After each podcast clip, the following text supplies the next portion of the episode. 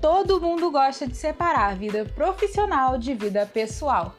Mas já parou para pensar que essas duas coisas estão na mesma pessoa? Ei, manas, eu sou Fabiola Pereira e vim conversar um pouquinho com vocês sobre autocuidado relacionado à vida profissional e vida pessoal.